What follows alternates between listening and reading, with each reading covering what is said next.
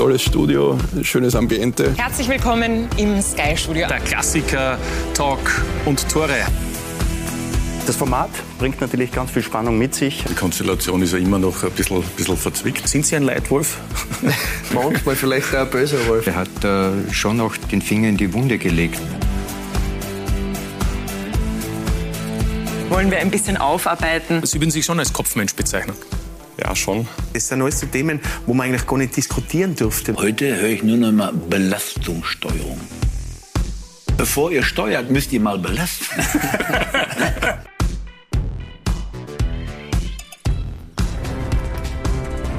Montagabend 20.15 Uhr auf Sky Sport Austria. Herzlich willkommen im Sky Studio. Herzlich willkommen bei Talk und Tore.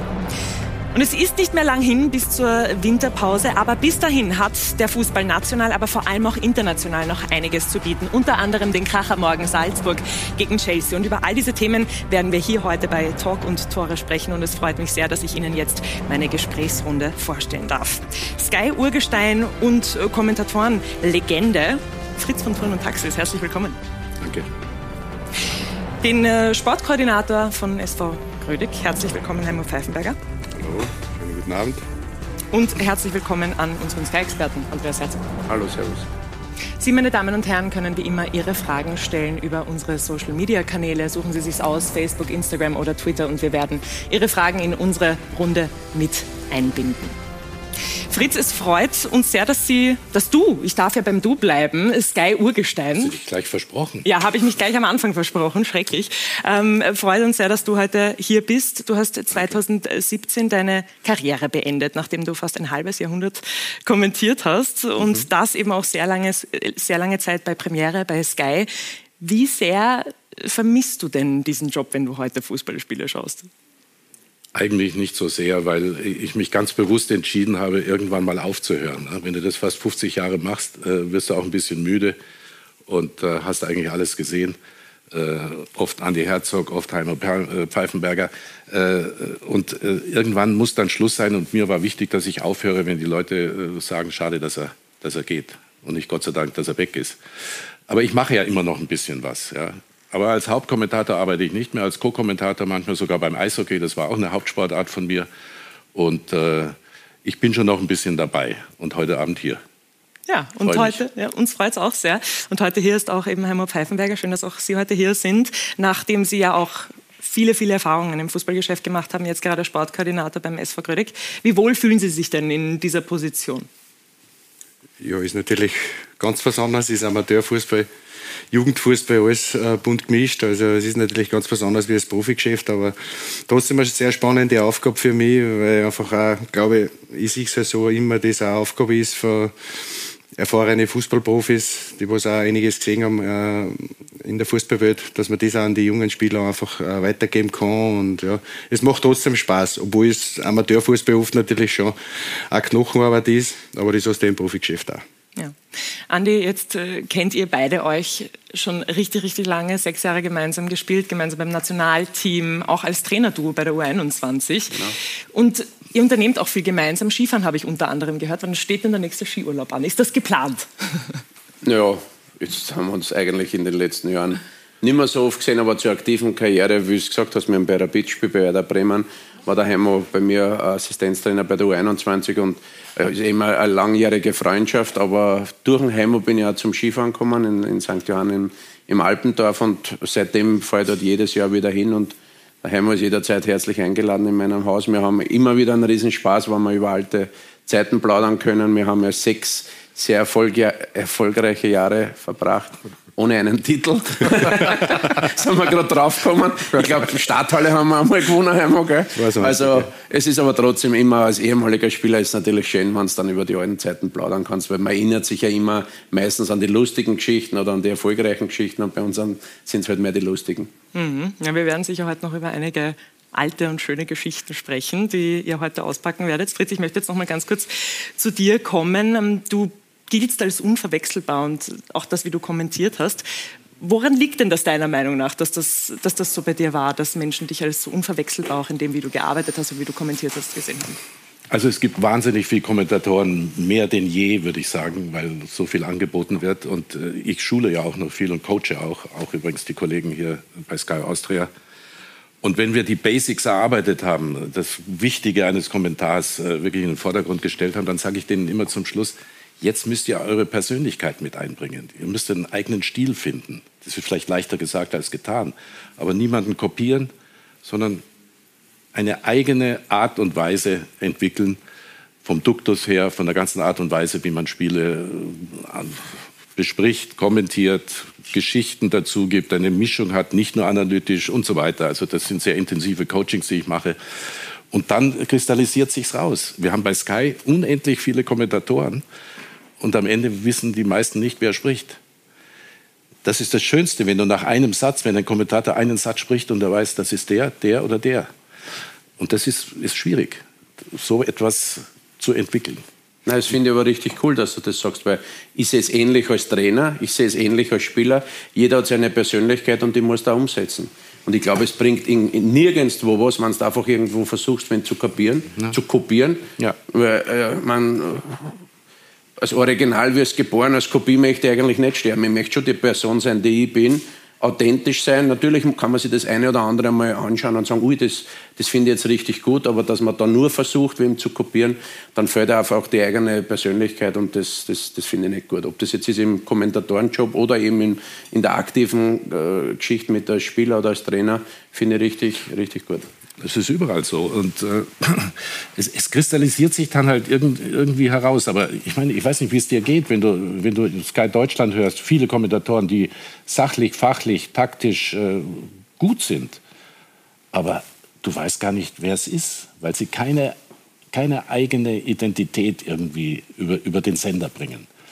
Und äh, das ist ganz wichtig, um, um äh, als Zuschauer einfach zu wissen, aha, ich freue mich schon auf den, der kommentiert heute. Ja, da lasse ich alles stehen und liegen. Den mhm. möchte ich mhm. hören. Aber du musst die Leute auch ins Spiel reinbringen. Für mich ist immer sehr wichtig die, äh, äh die Eröffnung, also sozusagen der Vorlauf. Da höre ich immer äh, äh Statistiken und so weiter. Da gibt es herrliche Bilder im Stadion. Du musst, die zu, du musst Geschmack machen den Leuten, damit die gar nicht mehr weggehen. Und nicht irgendwelche Details, wie es früher war und wann hat der gespielt und wie, viel, wie, oft, wie oft haben die verloren. Also du musst die Leute fesseln im besten Sinne. Natürlich gibt es nicht jedes Spiel her, aber durch deine Art. Und Fritz, du hast gefesselt mit deiner Art und deshalb haben wir jetzt ein paar Highlights von Fritz oh. von Turn und Taxis mitgebracht. Andi, jetzt bin ich gespannt. Also wir sind gut präpariert, gut gegessen, ausreichend getrunken. Das reicht mindestens für 120 Minuten, vielleicht sogar für ein Elferschießen. Und dann fangen wir mal langsam an, meine Damen und Herren. Und da muss man reinhören, da muss man schauen, da muss man stutzen, da muss man genießen. Es ist ein Hund, dieser Kuba. Oh, jetzt kommt er, der Schieber. Ui, Schieber, Tor, 2-2. Unfassbar. Ein tolles Publikum, perplex.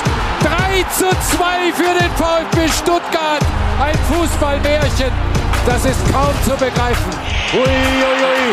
Ui, ui, ui. Tor! 4 zu 4. Ich glaube es nicht. Heimo, Sie haben Fritz auch miterlebt. Wie haben Sie ihn denn als Kommentator in Erinnerung? Ja, die angenehme Stimme. Und genau wie er gesagt hat, ich glaube, er hat schon sehr viel in Bildern auch gesprochen und, und sehr emotional. Und ich glaube, das macht es aus ich finde auch jetzt zum Beispiel bei den Interviews, also die, auch die Spieler und, und sind so, so geschult und ja, so, so richtig der Typus oder äh, das, die Persönlichkeit kommt gar nicht so richtig aus. Also das, die werden immer weniger und, und ja, ich glaube, das, das tut, tat uns alle wieder gut, wenn, wenn das wieder mehr im Vordergrund also, wird. Ich weiß nicht, wie es bei euch in Österreich ist. Wir haben in Deutschland auch sehr wenige Spieler, die, wenn sie zum Interview kommen, wirklich etwas sagen. Verstehst du? Dass du wirklich das Gefühl hast, ja, das ist ehrlich, das ist sachlich, da geht er vielleicht auch mal über Grenzen. Wir sehnen uns immer nach äh, Mats Hummels. Du weißt, Mats Hummels, ja. Der ist jetzt sehr im Gespräch, weil er die Mannschaft auch aufrüttelt und auch am Sky-Mikrofon klare Kante zeigt. Das ist eine zwiespältige Geschichte natürlich, weil äh, wenn er das zu oft macht, dann äh, wird es in der Kabine Probleme geben. Aber wir als, äh, ich sage immer noch wir als, als Kommentatoren, Moderatoren, du bist auch Moderatorin, bist ja froh, wenn du einen hast, der mal, der mal zur Sache spricht und immer, nicht immer wachsweich, von Spiel zu Spiel. Ja, was haben wir denn je gemacht? Natürlich haben wir von Spiel zu Spiel gearbeitet. So ein Schmarrn. Aber Andi, das ist, ich finde das eine gute Frage, weil du hast das ja letztes Jahr miterlebt, dann eben auch von der anderen Seite als Trainer bei der Admira. Wie ist man da als Trainer? Sagt man den Spielern oder wünscht man sich dann vielleicht auch mal einen Spieler, der mehr sagt? Weil wir wünschen uns das natürlich von, äh, auf der Seite von Sky. Und es kommt aber dann oft relativ wenig, sage ich jetzt einmal, oder wirkt alles sehr geschult? Es ist, es ist unterschiedlich. Es wird viele Trainer geben, die vielleicht den Spielern dann schon nach dem Spiel irgendwas in den Mund legen und das Spiel war so und so und das hätte so und so ändern können. Ich kann das nicht sagen, weil ich war als Spieler ganz anders. Also, Auch als Trainer? Meine Interviews haben mir leider viel Geld gekostet, weil ich halt öfters eine Geldstrafe gekriegt habe. Am nächsten Tag bin ich halt wieder gekommen und war halt so der Typ, der dann alles ausgesprochen hat, das war wieder vorbei. Ist vielleicht heute die Medienlandschaft mhm. ein bisschen aggressiver, da wird es länger halt andauern, bis da wieder Ruhe eingekehrt ist. Und darum wünsche ich mir eigentlich auch mündige Spieler, die halt auch am Spielfeld Verantwortung übernehmen. Dann kann er ruhig einmal in einem oder anderen Interview vielleicht ein bisschen bisschen drüber ziehen, aber es muss trotzdem so ein Verhältnis sein, was innerhalb kürzester Zeit ohne der Emotion dann wieder zu kitten ist. So war es früher. Es geht immer wieder immer mehr in die, in die andere Richtung und das ist aber jetzt nicht die Richtung, die ich heute halt unterhaltsam finde oder, oder ehrlich ist. Weil wenn ich, wenn ich, wenn ich da überlege, was ich jetzt sage oder was ich sagen könnte, was die Leute hören, dann sage ich ja nicht das, was ich gerade sagen will. Und bei mir war es halt oft so, in, in der ersten Emotion, wenn ich stinksauer war oder wenn ich glücklich war, war dann unterschiedlich und das habe ich loswerden müssen. Ja gut, es gab früher natürlich, früher Kahn war so einer, der nicht nur auf dem Feld natürlich ein Vulkan war, sondern eben auch vor dem Mikrofon. Und Matthäus und wie die alle hießen, das waren natürlich Typen, die natürlich auch selber Leistung gebracht haben. Du musst natürlich selber auch hundertprozentige Leistung bringen, dann kannst du dir auch erlauben, irgendwas zu sagen. Ich sage es nochmal, das ist eine, eine diskutable Sache, zwiespältig, und das muss man gut setzen können. Nicht zu viel, immer wieder mal äh, und es ist eigentlich schade, wenn es dann immer der gleiche ist, der spricht. Das ist bei Borussia Dortmund zum Beispiel so. Und dann hast du natürlich sehr viele Ausländer heutzutage äh, in allen Ligen. Ne? Früher gab es ein paar Legionäre, heute ja, ja. Äh, hast du kaum mehr Österreicher oder Deutsche in der Mannschaft. Also musst du immer schauen, äh, äh, wer kann sprechen, musst du dann Deutsch können oder Französisch oder Englisch. Oder es wird auch insgesamt ein bisschen kompliziert. Aber ich habe jetzt ein, ein super Beispiel von gestern. Ein junger Spieler, Franzose von Alltag, DBD, Du wirst ihn gesehen haben, ist eh von Stuttgart gekommen. Ist ein junger, frecher Spieler, genialer Spieler, muss mhm. noch viel dazulernen, mhm. dass er eben der Qualität ausspielen kann, aber der stellt sich nachher hin Jetzt haben sie in den letzten vier Spielen dreimal gewonnen. Der hat gesagt so, und jetzt wollen wir unter die ersten sechs. Ist natürlich extrem. Spielen seit Jahren gegen einen Abstieg, Alltag. Jetzt haben sie mal ein bisschen einen Aufschwung und der Junge kommt dann und sagt, wir wollen unter die ersten sechs. Ist auf der einen Seite natürlich schon gut, ja. dass du siehst, okay, der traut sich was zu. Ja. Auf der anderen Seite ist schon ein bisschen realitätsfremd, weil er muss zuerst einmal seine Leistungen über Wochen bestätigen. Und das als Trainer dann richtig zu handeln, das ist dann schon auch ein bisschen die, die, die Aufgabe. Die Presse ist froh. Ja, es ist gerade hart, unschwer und schmerzhaft. Aber wir haben immer noch den Glauben an uns selbst und aneinander. Das kann uns keiner nehmen. Also, seid ihr bereit? Unser Land braucht Menschen, die an sich glauben. Und eine Bank, die an sie glaubt. Erste Bank und Sparkasse. Und ich würde sagen, wir kommen jetzt auch zum Sportlichen, auch wenn dieses Gespräch über, über Sprache und über Interviews immer so interessant ist. Ja, ist sehr, sehr wichtig im Fußball. Was auch wichtig im Fußball ist, ist die Champions League und über die wollen wir heute sprechen. Ähm, und ich möchte jetzt einmal ein bisschen zurückblicken. Heimo, Sie haben auch Erfahrungen in der Champions League gemacht, haben selbst auch eben Champions League gespielt mit Austria Salzburg, damals auch in einer Gruppe mit dem AC Milan. Jetzt wird es hier heute natürlich viel um Salzburg gehen. Ähm, ich wollte Sie jetzt äh, einmal fragen, wie Sie sich an diese Zeit zurückerinnern in der Champions League. Warum war denn das, dieses Konzert der Großen, für Sie damals etwas Besonderes, wenn Sie daran zurückdenken? Das ist jetzt schon so verdammt lang her. Aber erinnern Nein, können aber das Sie war sich natürlich, ja, wir haben damals, glaube ich, eine riesen Euphorie gehabt, eben mit Salzburg und äh, in Wahrheit waren wir das erste Mal eigentlich international äh, irgendwie präsent und das, das, da waren die Eindrücke, jeder Eindruck in jedes Stadion, was gekommen bist, da einfach überwältigend und dann natürlich auch die Mannschaften. Mhm. Und ja, das war für uns natürlich was Besonderes. Also die Champions League hat es ja damals, glaube ich, das zweite Jahr erst gegeben warst du vielleicht fit? 93, 94 war das erste Mal oder 92, 93. Wir waren 94. Rudi Völler 94, 93 war es. Rudi 94 waren wir dann Marseille. mit Salzburg, also das, ja. das war für uns schon also ja. äh, ganz, was, ganz was Besonderes. Allein schon die Hymne, wenn du die gehört hast. Also du bist, bist wirklich Kriegst heute noch Gänsehaut. Kriegst du heute noch Gänsehaut, ja, immer. wenn du hörst? Ne? Immer, kriege Ja, ich ja. immer. Also das ist, das ist einfach drinnen geblieben für uns. Und dann natürlich die ganz großen Namen äh, mit AC Milan damals, das war ja eine super Mannschaft, äh, sehr erfolgreich und Ajax natürlich auch. Aber es gab doch keine Handys, da kannst du keine Fotos machen, ne? Gott sei Dank. Und man kann es auch mit der jetzigen Mannschaft nicht vergleichen, weil das waren extrem viele Salzburger bei Austria Ja. Salzburg. Da hat sich natürlich ein ganzes Bundesland damit Mhm. identifiziert und dann waren halt eben Typen wie der Heimer, wie der Wolfgang Feiersinger, Otto Konrad, die ja in der Nationalmannschaft sehr erfolgreich waren Heribert und Weber. jetzt auch von Aussehen her nicht allzu hässlich waren. Durch den waren sie eigentlich in ganz Österreich sehr beliebt und ich habe sie damals in Wien auch gespielt. Und selbst viele Wiener sind ins Stadion gegangen, weil sie gesagt Mhm. haben, die Jungen oder die Salzburger, die taugen uns, die unterstützen wir. Und, und Ja, und Sie haben für emotionale Momente gesorgt, unter anderem für zwei Tore, an die Sie sich sicher auch noch ganz genau erinnern können. Wir haben diese Tore auch mitgebracht. Das waren die zwei Tore gegen AEK Athen. 3 zu 2 haben Sie damals gewonnen, innerhalb von 120 Sekunden, wenn ich das richtig im Kopf habe. Was geht Ihnen durch den Kopf, wenn Sie diese Bilder sehen? Emotional. Ja, Gänse, Gänsehaut. Du weißt das einfach, du spürst das eigentlich noch, wie es war und äh, war für uns natürlich ein, ein besonderes Match. Das dritte Tor hat übrigens der Ralf Hasenhüttl gemacht. Also ich muss jetzt ehrlich sagen, ist schon lang her, aber mich wundert es jetzt nicht. Ich habe mich nicht mehr erinnern können, dass die zwei Tore in den Kopf geschossen hast. Ich muss mich übrigens korrigieren, war ein 3 zu 1 Sieg 3-1 damals. haben wir gewonnen auswärts. Ja. Und es war die dritte Saison dann in der Champions League eben gespielt wurde. Andi, du auch äh, Erfahrungen in der Champions League gemacht mit Werder Ja. Bremen, aber keine Tore gemacht. Na, aber eine rote Karte. Sehr intelligent damals gegen FC Porto, 0 zu 5. Heimspiel verloren. Also das war ja damals, waren wir schon unter die letzten acht und da waren dann zwei Vierergruppen und da waren wir in der Gruppe mit AC Milan, äh, FC Porto und RSC Anderlecht. Und beim Heimspiel gegen Porto war es, glaube ich, schon 0-3 oder 0-4 und ein, äh, ein Schuss aufs Tor und ich bin auf der Linie gestanden und wollte ihn wegköpfen, habe ihn nicht Bist erwischt und habe ihn mit der Hand abgewehrt. Elf Meter, rote Karte, also das war eine der dümmsten Aktionen, die ich in meiner Karriere gehabt habe. Zeig, das zeig- zeigst du aber nicht. Nein, das zeige ich nicht. Habe ich nicht mitgebracht. Habe ich vorher schon rausgeschnitten. Und diese legendäre Auf Aufholjagd gegen Anderlecht, Gegen Anderlecht, auch Ja, ja, das war ja Absolut, sensationell. Ne? Wie Aber hast das du war das ja, in Erinnerung, Fritz? Das, ja, gut, ich meine, das war ja nicht das einzige Mal, dass Werder Bremen, Ja, das war im, Bremen, ja. im Weserstadion, ich habe das immer gesagt, Flutlicht im Weserstadion und hinten fließt ganz langsam die Weser dahin, 40.000 Zuschauer, unvergleichlich. Und dann solche Spiele. Leichter Nieselregen. Leichter Nieselregen, kalt war es. Rudi Völler hat mir in Bremen immer, der hat ja auch in Bremen gespielt, Ja, ja. du weißt, der Rudi. Sag ich, Rudi, wie gefällt es dir denn in Bremen? Ja, es ist so kalt, ich brauche immer eine Mütze dort und so. Das Wetter war nicht so besonders gut im Prinzip dort oben. Nein, aber diese Aufholjagden auch gegen Dynamo Berlin einmal und, und äh, gegen Spartak Moskau, also äh, wo man Spiele total gedreht hat, auch innerhalb eines Spiels. War das das Anderlecht-Spiel, wo er das Halbzeit 0-3 und dann haben wir 5-3 noch gewonnen. ja, stell dir das vor, das war, glaube ich, äh, nach einer Stunde. Ne? Und das innerhalb von- ja, es war das erste Tor, das Innerhalb von muss ich mich schon wieder 66. schlecht machen, weil ich bin in der Halbzeit austauscht. Ja. Die Tore sind gefallen, nachdem du sozusagen ausgetauscht wurdest, ich oder? war, ich war ein bisschen fiebrig und der Trainer hat gesagt, Andi, wie schaut's aus? Andreas, geht's oder geht's nicht? Sag ich, Trainer, ich möchte unbedingt spielen.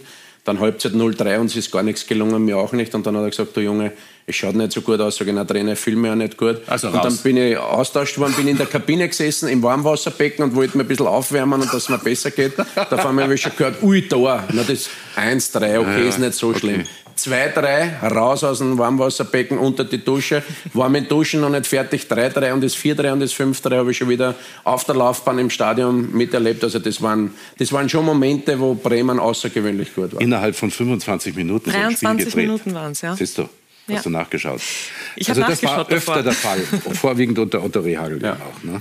Fritz, jetzt ist das natürlich schon einige Zeit her, ähm, eben diese beiden Champions League-Saisonen, die genau hintereinander waren. Was hat sich denn seitdem im Konzert der Großen, im internationalen Fußball deiner Meinung nach verändert? Es sind eigentlich immer die gleichen Verdächtigen mittlerweile, die man für einen Champions League vorsieht. Nicht? Die Großen aus Spanien, die Großen aus England, der ein oder andere Deutsche, Bayern München ist immer dabei. Und äh, deswegen gibt es auch immer diese Diskussion von dieser, von dieser Europa League, die man da, die man da äh, ja, einführen will und so weiter. Super League, ne? Super Die League. Super League, nicht Europa League, die Super League. Was ich nicht für gut finde, aber wahrscheinlich kommen wir irgendwann nicht umhin, äh, das so zu erleben. Das heißt, du glaubst doch, dass sie kommen wird. Und Es, es ist halt einfach so, es ist so viel Geld mit eingeflossen in den letzten in den letzten 20 Jahren, wenn du mich fragst, nicht? Immer, immer mehr Geld. Und wenn du, wie in der Bundesliga immer die vier, fünf gleichen in der Champions League spielen, gibt es natürlich da ein eine, eine, eine, eine riesiges äh, Loch zu den anderen.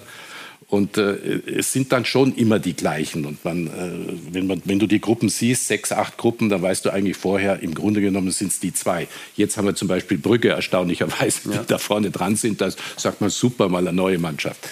Ich will nicht sagen, es ist langweilig. Die Champions League ist noch das Nonplusultra, das ist ganz klar. Das siehst du auch in der Zuschauerbewegung.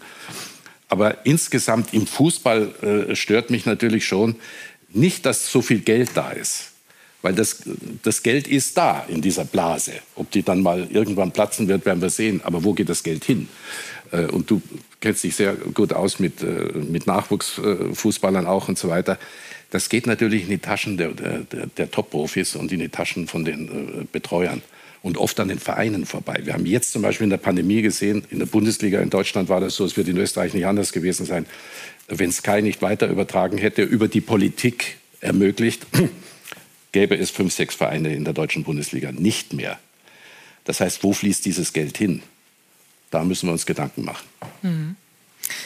Heimo, jetzt soll es ja heute, wie gesagt, schon um Salzburg gehen. Wie beeindruckend ist es denn auch bei dem, was Fritz gerade sagt, wie gut Salzburg mithält? bei diesen internationalen großen Vereinen, die in der Champions League eben immer eine Rolle spielen? Ja, es ist sehr beeindruckend, muss ich sagen, weil, weil immer äh, einfach viel Spielerwechsel sind und, und jedes Jahr und jetzt heuer sowieso wieder eine ganz neue Mannschaft, unter Anführungszeichen ganz neu, noch einmal jünger waren und äh, sie spielen international wirklich auf einem, auf einem sehr, sehr hohen äh, Level. Also sie, ich glaube, das Trainerteam, äh, der Verein schafft es einfach auch an die Grenzen jetzt mal zu gehen. Das brauchst du wenn du gegen so gut spielst. Also da darfst kein, kein Prozent äh, drunter sein. Äh, dann bist du natürlich auch in der Lage, die zu ärgern. Aber dass die noch umgeschlagen sind, also das ist für mich schon eine, eine sehr, sehr große Leistung. Also gerade für einen österreichischen Verein. Ja, Salzburg also, schafft es in dieser Saison wieder zu überraschen. Fritz? Also ich muss sagen, dieser Kreislauf, den, äh, der über Mateschitz natürlich äh, initiiert wurde, der natürlich angeschoben hat, äh, äh, aber der sich da entwickelt hat mittlerweile. Ich glaube, das wird über Jahre noch äh, ein, ein, ein, guter Moment sein für, für, für Red Bull Salzburg. Denn äh, ich habe mal nachgerechnet. In den letzten zehn Jahren hat, glaube ich, Red Bull Transfereinnahmen von über einer halben Milliarde gemacht. Und äh, dann hast du auch wieder die Möglichkeit natürlich, wenn du so viel Geld wieder einnimmst für gute Spieler, auch junge Spieler aus aller Welt sozusagen nach Liefering zu holen oder in, in die Nachwuchs und dann in Liefering und dann diese Stufen ermöglichen für junge Spieler. Das spricht sich ja auch rum. Also das ist ein fantastischer Kreislauf, den, den kannst du kaum durchbrechen. Und Salzburg wird ähnlich wie Bayern, glaube ich, über Jahre hinweg in der Bundesliga weit vorne weggehen. Da kommt ja gar kein anderer ran. Ich würde es Rapid manchmal wünschen, aber da geht es ja schrecklich zu. Ja, ist momentan aber das ist ein eigenes Thema. Aber so wie du gesagt hast, normalerweise eine österreichische Mannschaft hätte ja nie die Möglichkeit gehabt, riesige Top-Talente zu holen aus Frankreich, aus Kroatien oder aus Slowenien, wo auch Af immer her. Afrika. Aber eben durch, dies, durch diese Erfolge in der Youth League und dann eben durch diese, diese Erfolge in der Champions League und wo man gesehen hat, wie sich die Spieler weiterentwickeln, wo die jetzt alle spielen, bei Liverpool oder Haaland, vollkommen egal alle anderen Jungen in Europa sehen ja, was da bei Salzburg so entsteht und wollen da so in dieses es. Projekt rein. Ja. Weil wenn ich mit 16, 17 Jahren gleich zu Chelsea gehe, spiele bis 20 wahrscheinlich nicht einmal. Und die wissen dann über die Schiene, über, über, über Red Bull Salzburg, zuerst einmal Liefering, dann Red Bull Salzburg, ist das in den letzten Jahren wahrscheinlich mit Benfica Lissabon und vielleicht zwei, drei anderen Vereinen aus dem Nachwuchs heraus das, das Nonplusultra und das funktioniert perfekt. Und so wie wir, wie wir gesagt haben, dass die Salzburger jetzt mit der jungen Mannschaft in der Gruppe immer noch ungeschlagen sind, ist, ist, ist richtig super. Sie haben das eine oder andere Mal ein Quäntchen Glück gehabt, das brauchst du auch. Und das brauchen sie morgen gegen Chelsea auch, das ist ganz logisch.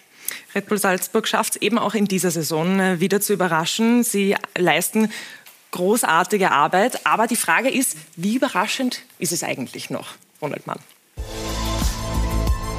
Salzburg und diese Champions League-Saison. Das ist nichts für schwache Nerven. Aber Fakt ist, Wir sind immer noch ungeschlagen. Äh, man muss immer ein bisschen aufpassen. Die Ansprüche, die wachsen extrem, habe ich auch selber das Gefühl. Wir, äh, wir marschieren hier wieder mit der jüngsten Truppe äh, durch Europa, haben noch kein Spiel verloren. Ähm, da muss man die Jungs schon auch immer wieder dran erinnern. Salzburg begeistert, überrascht von Anfang an. Der Auftakt gegen Milan. Okafor, wie weit kommt er? Kommt sie aber! So, Okafor! 1-0 Salzburg! Totale Emotionalität auf jeden Fall. Ähm, nicht nur bei mir, ich glaube auch hier im Stadion.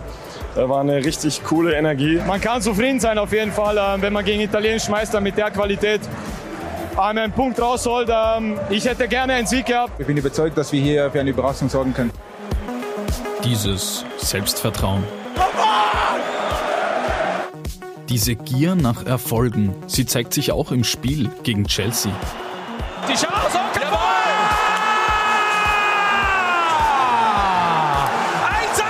1-1! Ich bin extrem stolz auf die Mannschaft. Und ja, den Punkt nehmen wir mit und machen genauso weiter. Ich denke, äh, unfassbare Leistung von der ganzen Mannschaft. Ein unglaublich schönes Gefühl, sehr emotional. Apropos Emotionen. Dynamo Zagreb, Teil 1. Extrem viele Emotionen dabei, weil gerade die Schlussphase noch extrem ja, belastend für mein Nervenkostüm war. Extrem äh, ja, viel für mich, auch für die Emotionen, aber geil.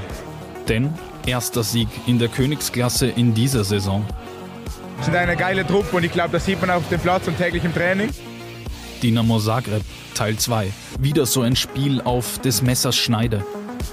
Seiwald mit viel Platz, Seiwald mit Zeit, Seiwald mit dem Tor! Doch es bleibt spannend, dramatisch und letztlich heißt es Punkteteilung in Zagreb. Wir haben das direkte Duell gegen Zagreb über zwei Spiele gewonnen, äh, haben daraus äh, ja, jetzt einfach wieder das nötige Selbstvertrauen für die letzten zwei Aufgaben. Noch zwei Spiele. Salzburg muss erneut liefern gegen Chelsea, gegen Milan. Die Gruppe ist extrem spannend. Ähm, jede Mannschaft kann weiterkommen, von dem her, es werden Kleinigkeiten entscheiden auf diesem Niveau. Salzburg nach wie vor mit einer guten Ausgangsposition. Das Achtelfinale in Reichweite. Alles ist möglich. Alles ist möglich und Salzburg immer noch ungeschlagen und die Ansprüche, die steigen von Jahr zu Jahr, Andi. Jetzt ist die Frage, die ich mir stelle, ist das einfach schon logisch bei der guten Arbeit, die Salzburg leistet, dass die Ansprüche steigen und dass man schon fast damit rechnet, dass Salzburg so gut liefert? Es ist irgendwie logisch, aber es darf jetzt nicht irgendwie unfair sein, weil ich ertappe mich auch das eine oder andere Mal, wo ich sage, okay, spielerisch würde ich mir eigentlich ein bisschen mehr erwarten, ob das jetzt ist gegen Zagreb oder so, aber dann denkst du wieder, okay, wir, wir reden von einer österreichischen Mannschaft, die ein Durchschnittsalter hat von 20 Jahren. Zagreb ist eigentlich 85 Minuten nicht einmal vor das Tor gekommen.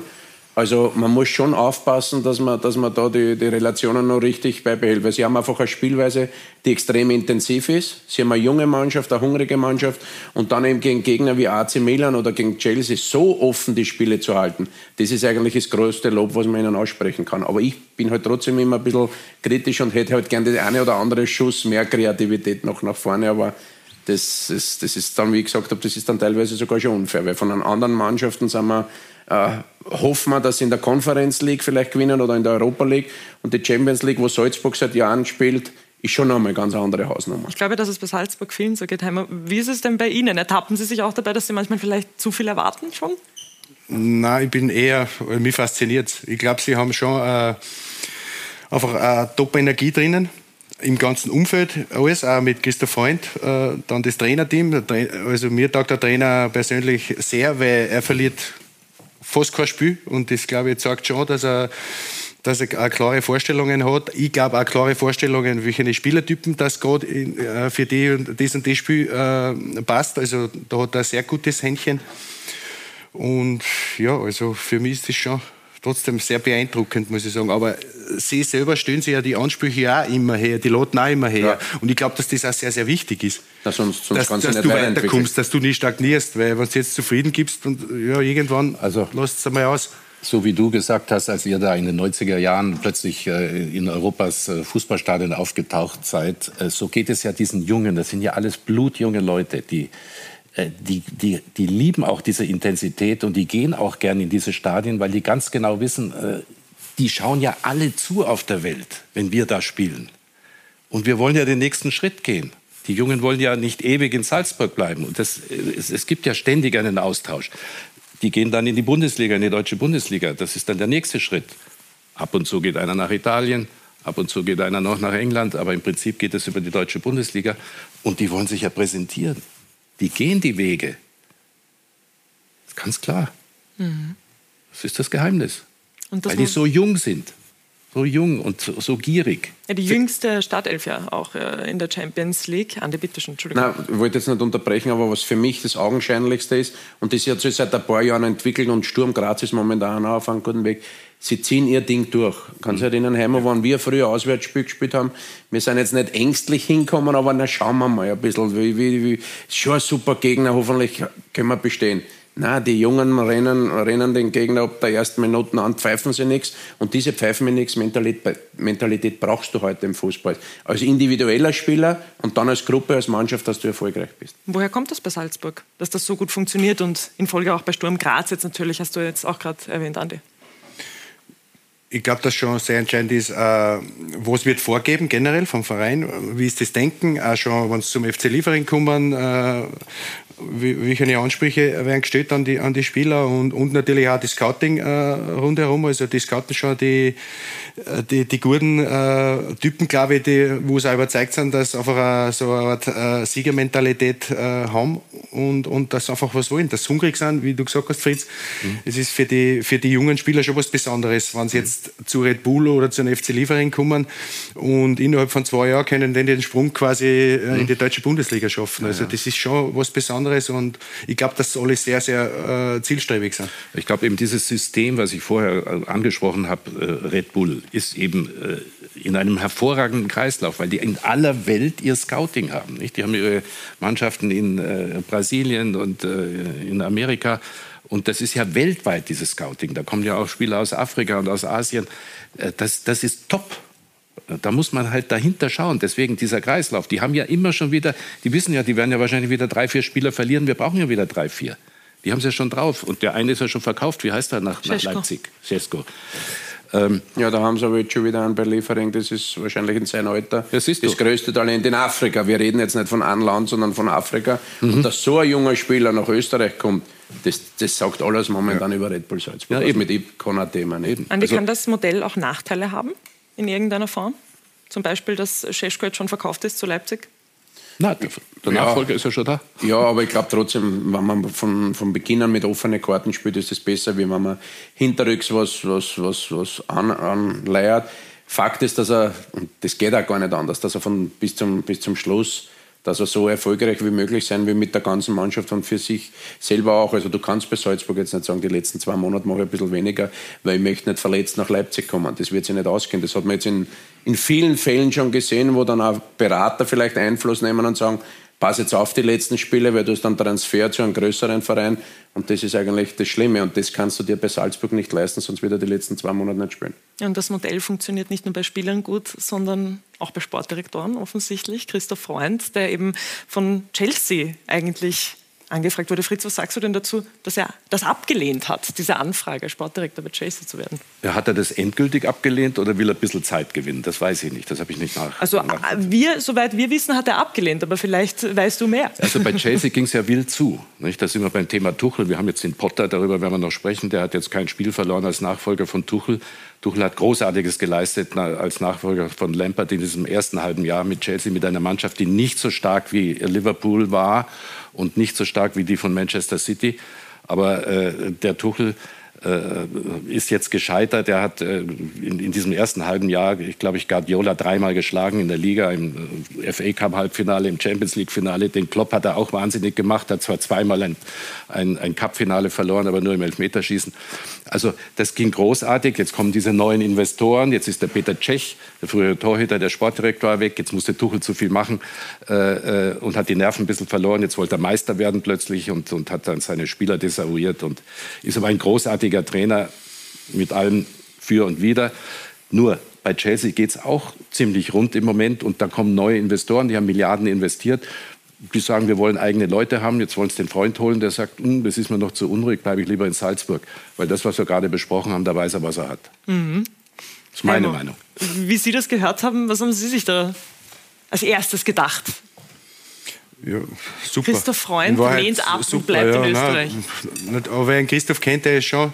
Erstens ist er, glaube ich, sehr äh, bodenständiger Typ, total. Äh, kommt ja aus einem Gau raus, also ist, ist ein richtiger cooler Typ und äh, weiß immer, wo er verwurzelt ist. Äh, zweitens weiß er schon, wo er ist jetzt, äh, was er Red Bull auch zu verdanken hat, das Ganze. Und, und ich glaube, dass schon irgendwann einmal der Zeitpunkt äh, vielleicht da kommt.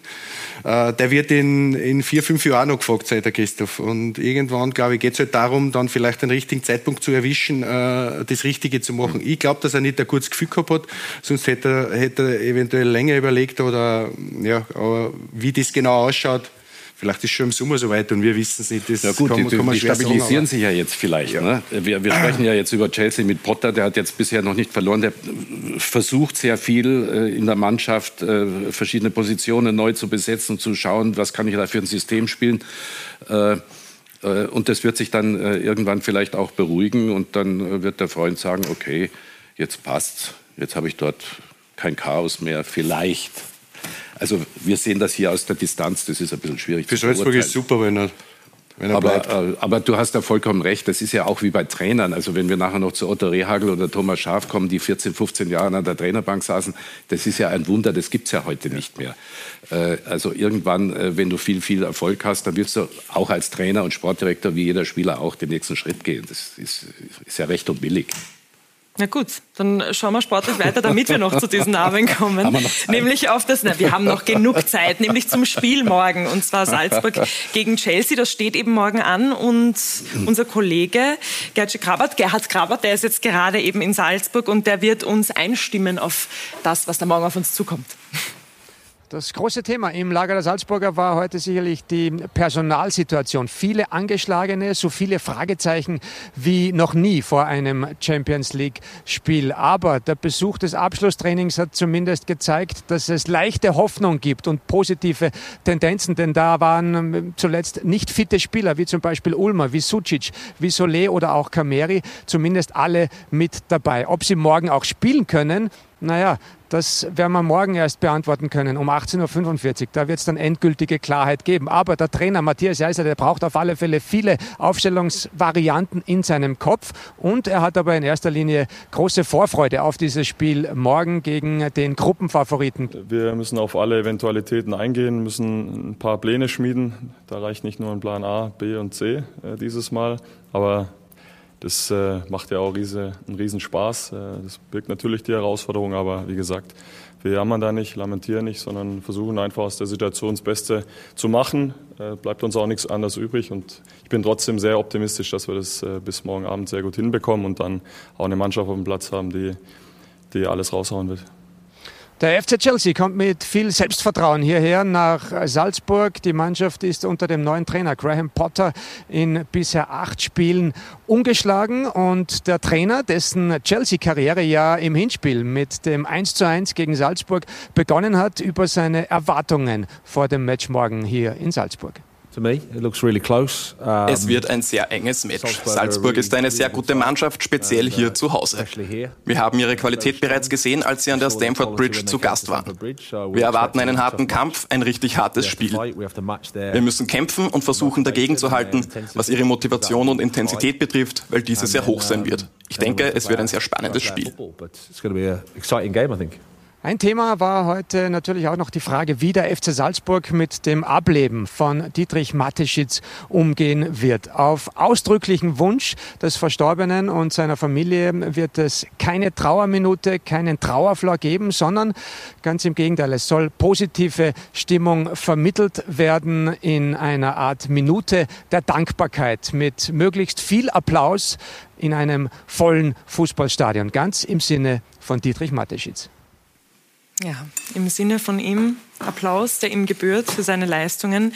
Heimo, wir haben es vorher schon kurz angesprochen, Sie waren eben auch Teil von Red Bull, haben dort in der Jugend gearbeitet. Wie beeindruckend ist es denn, was Dietrich Mateschitz mit Red Bull und vor allem auch im Sport mit Red Bull geschaffen hat? Ich glaube, wir haben, haben ihm alle eigentlich sehr viel zu verdanken. Also ganz Österreich, der, der, Fußball generell, äh, natürlich das Bundesland Salzburg und, und auch der Verein. Weil ich glaube, ohne äh, Didi Matischitz äh, würde es jetzt den, in Salzburg den Fußball nie so geben in der Form, weil aus der Salzburg damals unter Rudi Quenberger, das war, war eine super Zeit, aber war schon sehr, sehr an der Kippe. Und ja, er hat, glaube ich, sehr viel Geduld bewiesen auch, äh, bei dem Verein, hat da äh, gewisse Phasen einfach braucht. Aber das Endprodukt äh, ist natürlich äh, großartig, so wie sie es jetzt hingestellt haben, schon seit Jahren, muss ich sagen. Und ja, ich glaube, über den Didi Mateschitz brauchen wir gar nicht viel Worte verlieren. Es war einfach ein großartiger Mensch und, und ja, also tut mir sehr leid. Aber dass das jetzt nicht mehr, mehr gibt, aber ich erinnere mich immer wieder gern äh, an, an die wenigen äh, Zusammentreffen, einfach auch mit ihm äh, zurück, weil er einfach eine Riesenaura gehabt hat und ja, war ein toller Mensch. Ja, und das ist ja auch in seinem Sinne, dass nicht so viel getrauert wird, sondern gefeiert wird. Wir haben trotzdem noch ein Zitat mitgebracht, das wir Ihnen zeigen wollen, weil es einfach nochmal zeigt, wie unglaublich es ist, was er erreicht hat. Unsere Zielsetzungen sind äußerst ambitioniert und können nur die langfristige und permanente Teilnahme an den obersten europäischen Wettbewerben zum Inhalt haben. Aus 2005 ist dieser Satz eben über Red Bull Salzburg. Andi, und das hat er erreicht. Hat er erreicht, ja.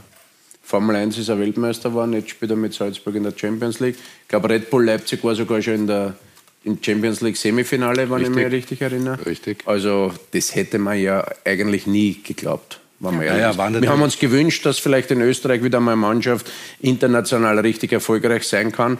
Die anderen Mannschaften, muss man auch sagen, die großen Vereine davor, wie Austria Wien, Rapid Wien, die leiden darunter, weil sie eben momentan weiter hinterherhängen, aber, aber das kann man jetzt nicht die, die Leistung von Mateschitz und, und von seiner, und seiner Arbeit schmälern. Also das wäre wär vermessen. Mhm.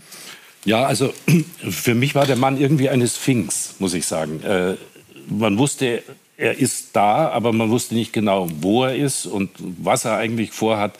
Man hat gesehen, äh, was er sozusagen initiiert hat. Aber äh, also in Deutschland hat man ihn eigentlich fast nie gesehen. In Leipzig war er, glaube ich, vier oder fünf Mal.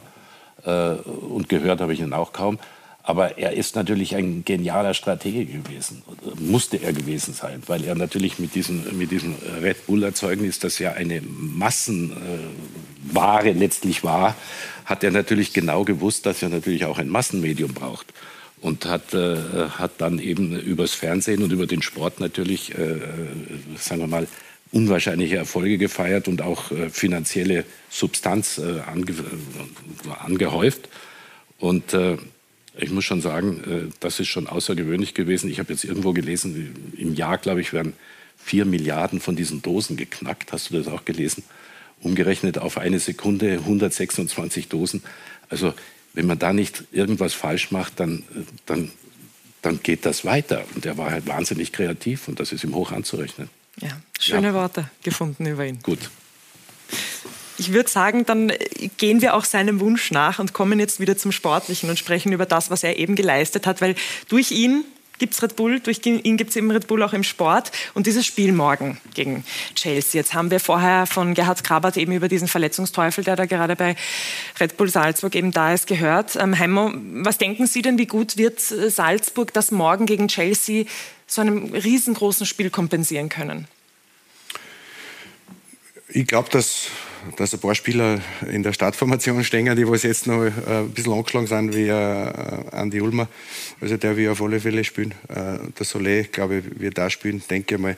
Also ich glaube schon, dass einfach auch mit der, mit der ganz starken Mannschaft spielen können. Und ja, sonst muss eh anderer spielen. Die Jungen, die die haben eher gute Mentalität, und, aber es wird sicher ein ganz schweres Spiel, ein ganz intensives Spiel, wissen wir alle. Also Premier League, Chelsea, natürlich ein richtiges Kaliber. Aber das haben wir uns jetzt, jetzt mal gedacht, wenn sie jetzt gegen Milan gespielt haben oder Chelsea gespielt haben, auch auswärts, hat man gedacht, okay, Chelsea haben sie eh keine Chance. Und in Salzburg, muss ich sagen, ist schon, äh, die Atmosphäre ist sensationell äh, waren im Stadion. Also das werden 29.000, 30.000 ausverkauft. Also das kann die Truppen schon tragen. Also da, da ist die Energie richtig drinnen und das kann die tragen. Aber es äh, braucht sicher eine Topleistung. Das, ja, man das darf nicht vergessen, wer spielt dort. Ne? Aubameyang, ja. Pulisic, Sterling, allein wenn du die Offensivkraft siehst, Jorginho als Sechser im Mittelfeld. Ich weiß nicht, ob es hinten noch den Thiago Silva, der ist glaube ich schon 36 oder 38 37 sicher schon. Ist er schon, aber kann man noch hinten spielen. Also sie sind natürlich durchgängig sehr gut, äh, sehr gut besetzt. Ähm, ich glaube, die haben ja 800 Millionen Marktwert, wenn du jetzt vergleichst mit, mit Red Bull. Ja. Die haben 200 oder 250. Also das, das sind schon Kaliber da, da brauchen wir nicht reden. Ja, aber die mit den Jungen, mit der Energie, das ja, haben wir ja besprochen. Ne? Einfach ja, wenn, alles reinhauen. Wenn ein englischer Trainer sagt von einem Champions League-Sieger vor eineinhalb Jahren, dass er sagt, wir müssen die Intensität und die Energie matchen mit Salzburg. Also wann hat es das jemals gegeben, dass also Premier League ein Topclub sagt, wir müssen da schauen, dass wir da ja mitkommen mit der, mit der Energie und mit, den, mit der Spielweise von, von Salzburg. Natürlich sagst du als Trainer bei einer Pressekonferenz vor einem Spiel, genau. lobst den Gegner immer ein bisschen mehr, aber das ist ja die Wahrheit, das sagt ja mittlerweile ganz Europa. Ne? Ah, ja. ja, und was wird es deiner Meinung nach brauchen? Wenn die Ausgangslage in der Gruppe ist ja sehr, sehr gut für Salzburg gerade. Was wird es deiner Meinung nach brauchen, dass es gegen Chelsea funktioniert, Andi?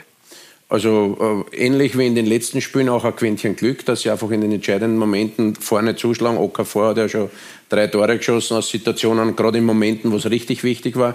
In der Defensive sind sie sehr stabil, da lassen sie wenig zu. Und dann hat man auch wie gegen, Leib, äh, gegen Zagreb kurz vor Schluss wurde das Tor schießen, was dann doch abseits war. Also das sind Momente, wo du einfach in so einer, in so einer äh, äh, qualitativ hochwertigen Gruppe auch gegen Chelsea wieder wieder äh, ein bisschen Glück haben musst und trotzdem musst du auch in der Defensive eben die, die, die Umschaltmomente über die Weltklasse-Spieler von den, von den Londonern in Griff haben. Aber ich weiß, dass die, oder man kann davon ausgehen, dass die Salzburger von Beginn an versuchen werden, da äh, nach vorne ihre Akzente zu setzen. Wobei ich ehrlich noch eins sagen möchte, ich glaube, das Spiel gegen Chelsea morgen wird für Salzburger Spur schwieriger. Ich glaube, dass sie in Mailand dann im letzten Spiel ein bisschen leichter tun werden. Aber das ist jetzt noch Schnee von morgen, nicht Schnee von gestern, sondern Schnee von, von übermorgen. Also sie müssen schauen, dass jetzt äh, morgen gegen, gegen, gegen Chelsea einfach, so wie in den vorhergegangenen Spielen, die entscheidenden Momente auf ihre Seite bringen und dann bleiben sie ungeschlagen. Und das wäre eigentlich schon eine richtig gute Ausgangsposition für die letzte Runde. Ist das nicht herrlich? Champions League, was wir da so besprechen die Spannung steigt. Die Leute sind dabei morgen. Gänsehaut, haben Sie vorher gesagt. Heim und morgen können Sie sich das Ganze anschauen. Das ist die Champions League. Genau so ist es. Sky Sport Austria 2 und UHD. Also unbedingt dabei sein, unbedingt einschalten. 18.45 Uhr eben Salzburg gegen den FC Chelsea. Fritz, äh, konnte Graham Potter bei Chelsea jetzt auch neuen Wind mit reinbringen? Wird es das morgen vielleicht auch noch mal schwerer für die Salzburger machen? Er musste beruhigen. Das war das Wichtigste. Deswegen schaut er auch. Ich habe gerade vorher darüber äh, gesprochen, dass er jetzt schaut, wie er die Mannschaft am besten stellen kann. Und der Tuchel war Chaos zum Schluss, weil der die Nerven verloren hat. Äh, der hat seine Spieler desavouiert, äh, also öffentlich niedergemacht. Dann hat er seine privaten Sachen gehabt. Das hat, ist, wurde alles nach außen getragen. Äh, der war grantig, der war frustriert. Das hat die Mannschaft natürlich mitbekommen. Also er muss erst mal Ruhe dort reinbringen und da ist er auf einem guten Weg dazu. Ob die Mannschaft dann diese Energie hat, um gegen, um gegen die jungen äh, Salzburger hier äh, äh da, dann dagegenhalten zu können, das werden wir sehen. Ich glaube, das wird ein sehr, sehr schwieriges Spiel für Salzburg morgen. Sehr Leider, schwierig, aber, ich aber ich möchte jetzt noch einmal ganz kurz auf die Gruppe zu sprechen kommen, wo ja hm. wirklich alles möglich ist. Salzburg gerade auf Platz zwei. Andi, was denkst du denn, ist für Salzburg möglich? Man hat ja zu Beginn gesagt, es ist eine unglaublich schwierige Gruppe. Wir schauen uns jetzt noch mal die Tabelle gemeinsam an, damit wir auch die genaue Ausgangslage sehen. Mit eben Chelsea auf Platz eins mit sieben Punkten, Salzburg auf Platz zwei mit sechs Punkten und dahinter Milan und Zagreb mit jeweils vier Punkten.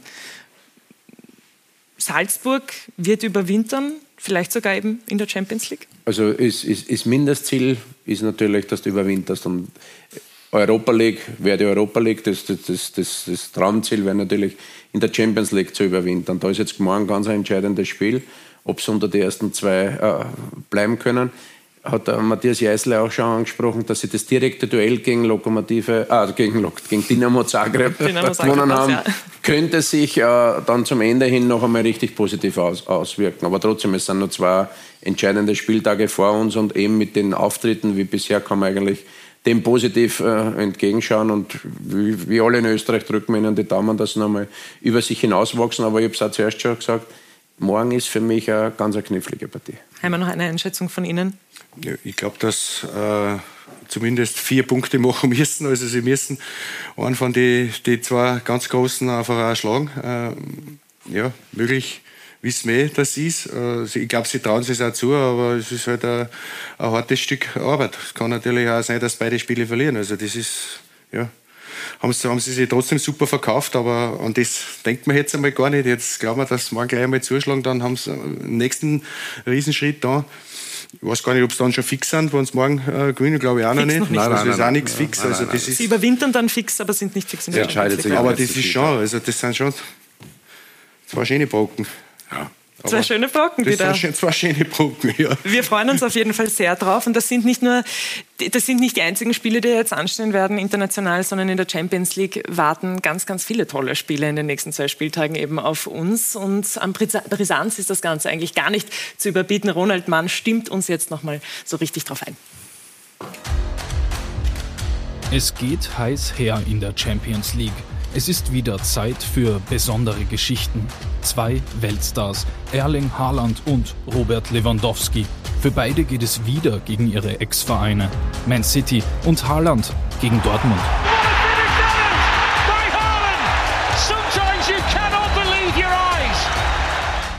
Ich muss ja oft Fragen zu ihm beantworten, aber manchmal sollte ich gar nichts sagen. Schaut euch seine Statistiken an. Das reicht. Manchester City bereits für die K.O.-Phase qualifiziert. Lewandowski und Co. das Spiel gegen die Bayern und das drohende Aus in der Königsklasse. Das wäre eine riesige Enttäuschung. Wir sind in einer komplizierten Lage. Eine unangenehme Situation wegen verschiedener Umstände. Stichwort unangenehm. Juventus mit dem Rücken zur Wand nach der Pleite gegen Maccabi. Non sono prestazioni. Das ist einfach nicht Juventus. Es war eine bittere Niederlage. Wir sind in Schwierigkeiten, wollen da aber gemeinsam rauskommen. Noch so eine unglaubliche Geschichte. Liverpool, Mo Salah, drei Tore in sechs Minuten. Oh, Mo Salah with another hat trick. Das Achtelfinale zum Greifen nahe. Wir haben noch zwei sehr, sehr schwierige Spiele. Da müssen wir fokussiert reingehen, damit wir in die nächste Runde kommen. Fix weiter, na klar, die Bayern. Zwölf Punkte jetzt aus vier Gruppenspielen in der schwersten Gruppe sicherlich der Champions League dieses Jahr. Sind im Achtelfinale, wollen Gruppenerster werden. David Alaba, Real Madrid und große Pläne. Golazo, golazo, golazo del Real Madrid. Natürlich ist es immer unser Ziel, den Titel zu verteidigen. Sensationell. Napoli, vier Spiele, vier Siege. Und definitiv das Überraschungsteam in dieser Champions League-Saison, Club Brügge. Wir sind in der K.O.-Phase, damit haben wir Geschichte geschrieben. Das macht uns sehr glücklich. Und Oliver Glasner? Frankfurt am Tabellenende in Gruppe D, aber immer noch mit der großen Chance. Natürlich steht das Heimspiel gegen Marseille, das wird wichtig äh, zu gewinnen. Dann sind wir mal vor Marseille und dann denke ich, ist alles möglich. Viele Fragen sind offen, doch eines ist fix. Hochspannung garantiert in der Champions League Gruppenphase. Ja, und noch eine Sache ist fix, und zwar, dass zwei Spieler auf ihre Ex-Vereine treffen, Lewandowski und Haaland. Haaland das Maß aller Dinge, Lewandowski liefert weiterhin. Andi, wie siehst du die beiden?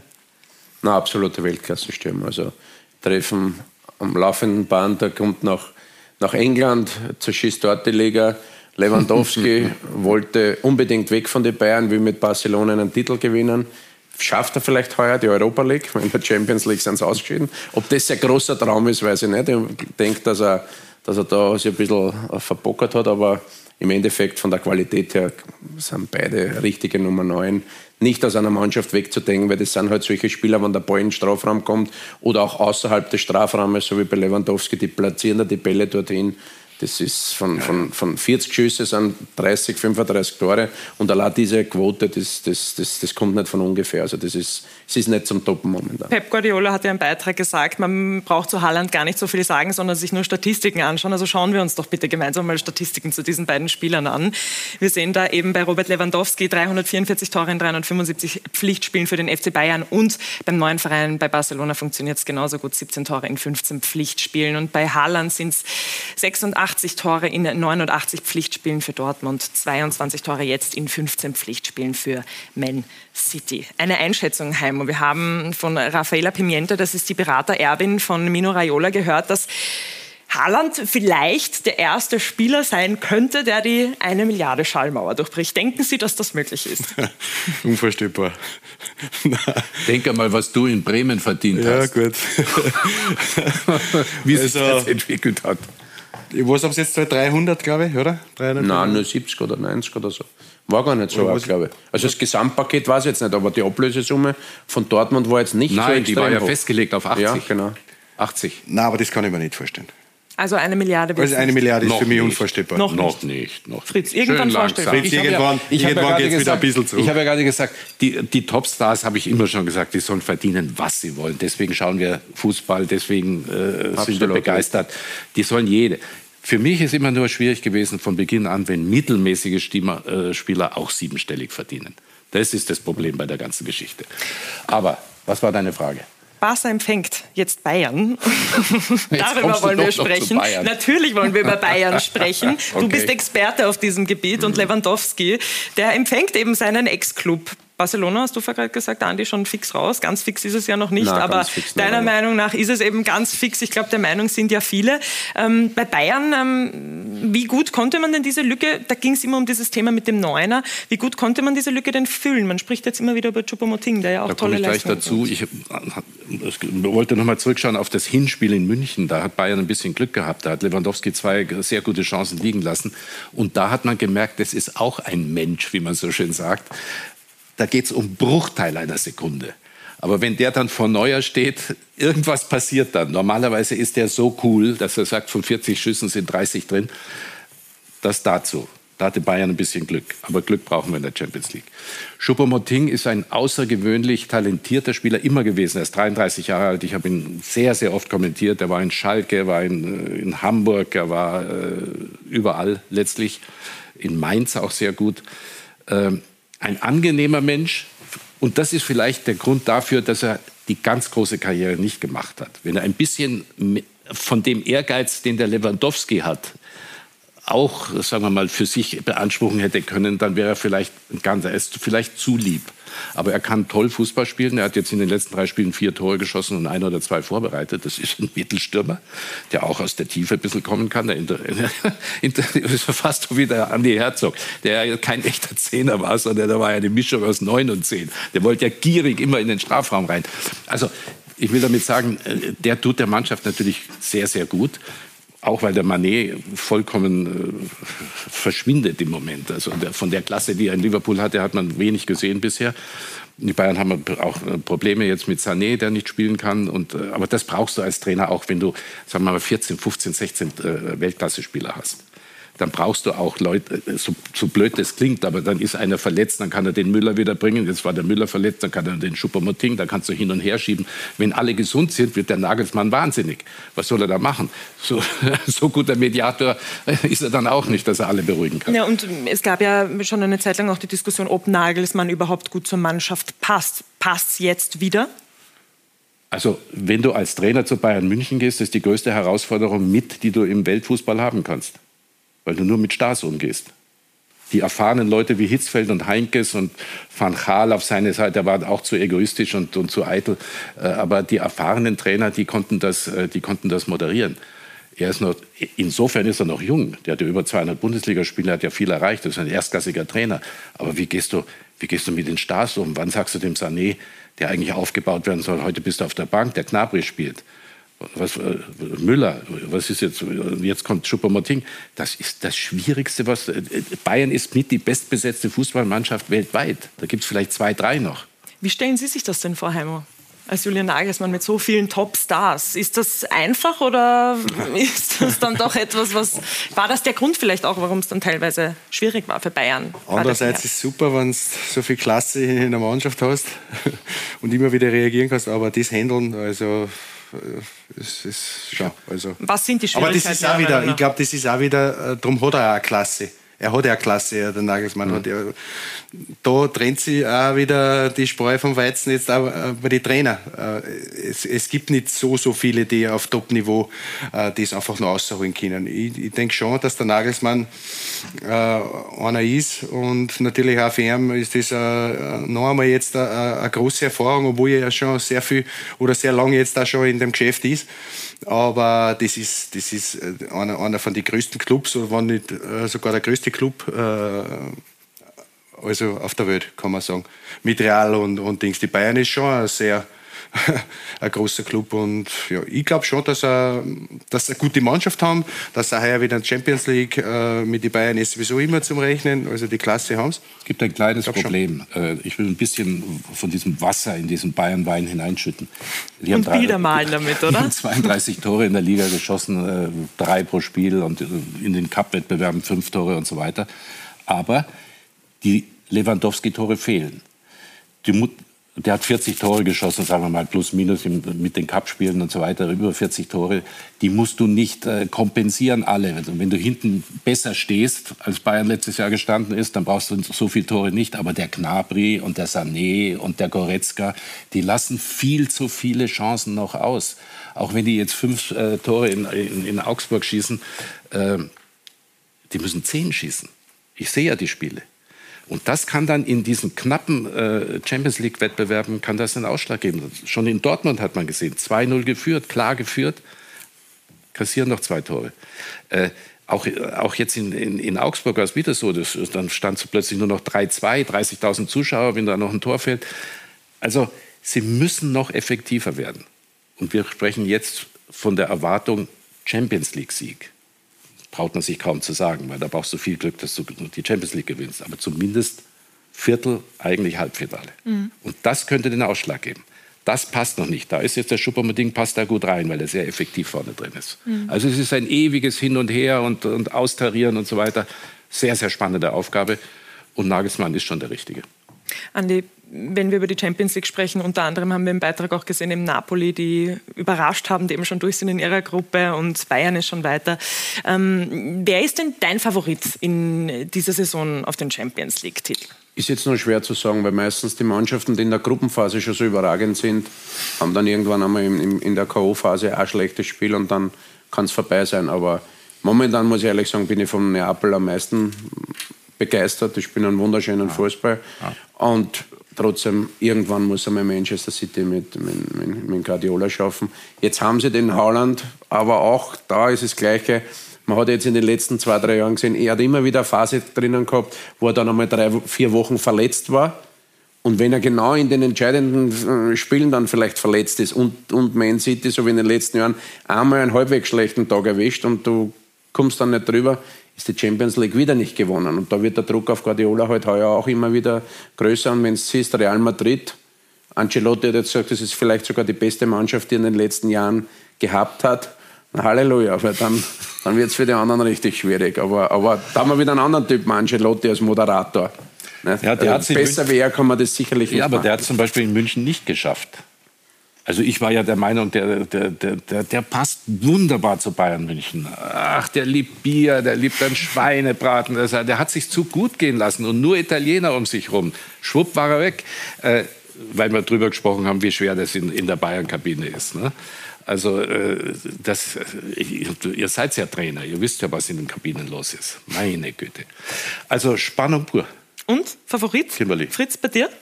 Ja, Bayern München. Bayern München. Muss ich doch sagen hier in Wien, oder? Na gut, dann sagen wir Red Bull Salzburg. Genau, so, ist so können wir nach Hause gehen.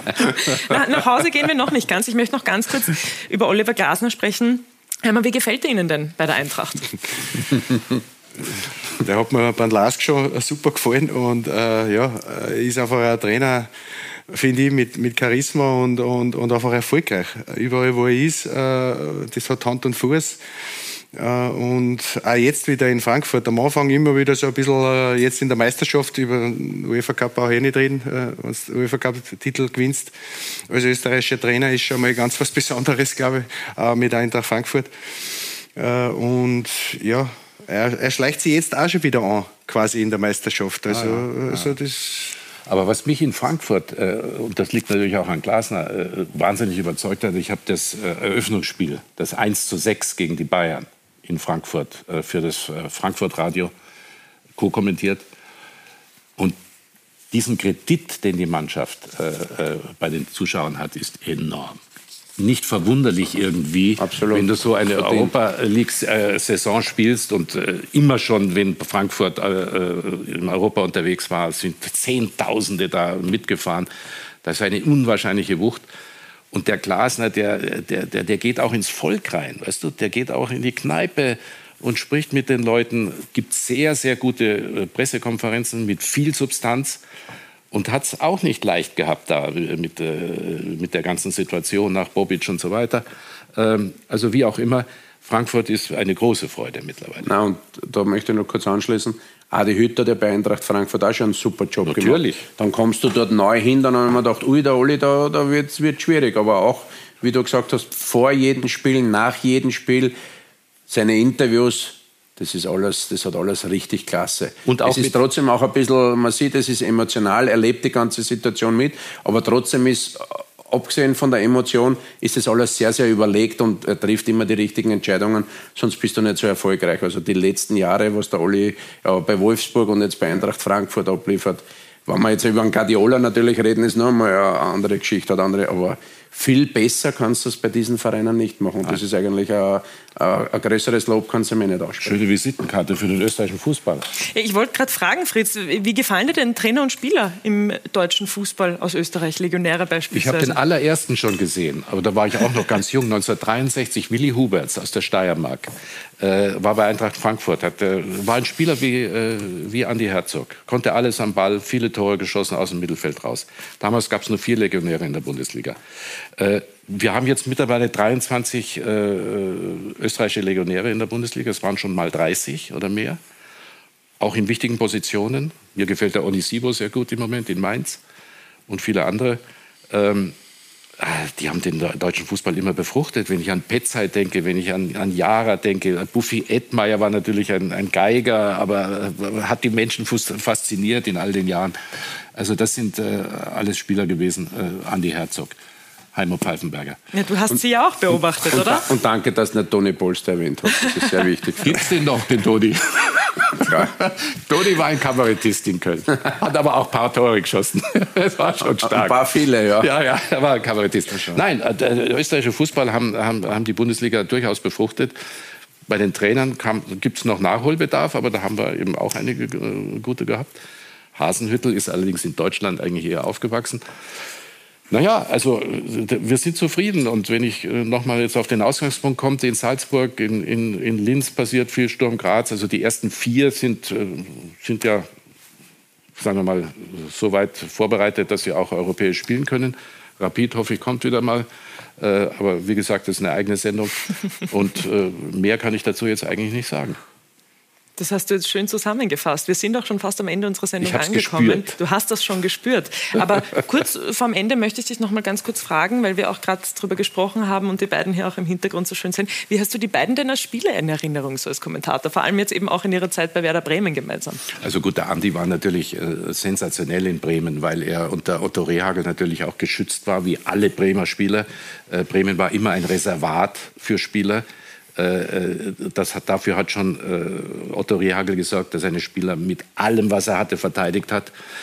Und wenn ein Reporter eine kritische Frage gestellt hat, wurde das Interview abgebrochen, habe ich auch alles erlebt.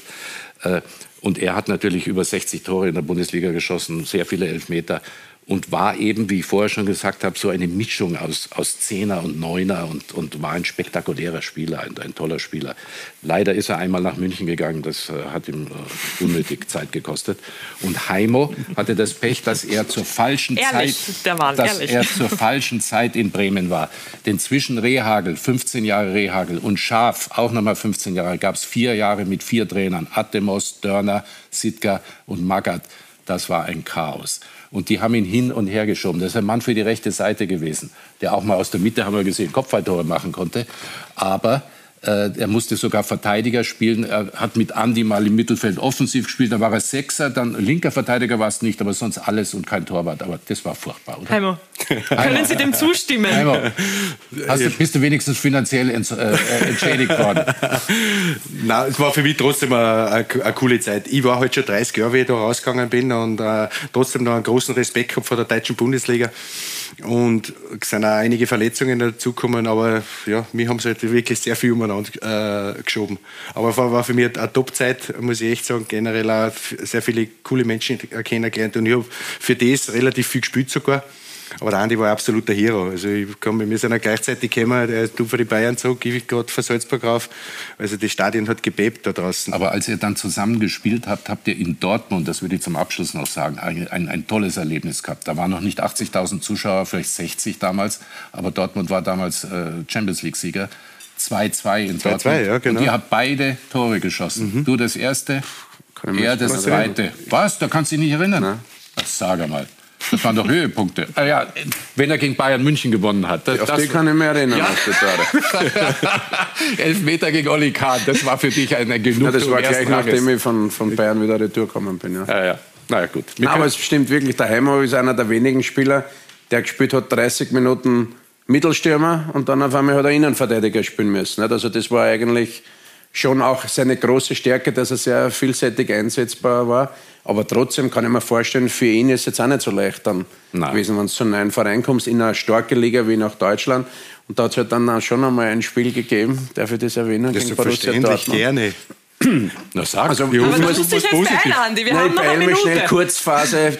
Werder Bremen, Borussia Dortmund 0 zu 4. Mhm. Heimo Manndecker gegen Heiko Herrlich. Heiko Herrlich. Dreifacher Torschütze Heiko Herrlich. Vierte Tor Heimo Pfeifenberger Eigentor. Zum ersten Mal in der Bremer Geschichte, dass die Bildzeitung Note 6 verteilt hat, hat das Geld nicht verdient. Ich muss aber ehrlich sagen, Heimo zu seinem Schutz, ich habe ihn dann in, in, München überholt, weil da habe ich drei oder viermal gehabt pro Saison. Die Anekdoten, Anekdoten, Anekdoten. Wir haben nicht mehr lang und du bist ein Profi, Fritz. Deswegen habe ich den Dörner damals etwas härter angepackt. Das hat mir Ottmar Hitzfeld wieder übel genommen. Aber ich wollte dich verteidigen. Gut, danke, so. danke. und dabei belassen wir es. Es hat mich sehr gefreut. Schön, dass wir noch ein paar Anekdoten mit dabei waren, mit dabei hatten und Sie, meine Damen und Herren, unbedingt international morgen Mittwoch und am Donnerstag einschalten. Bis zum nächsten Mal bei Talk und Tore. Dankeschön.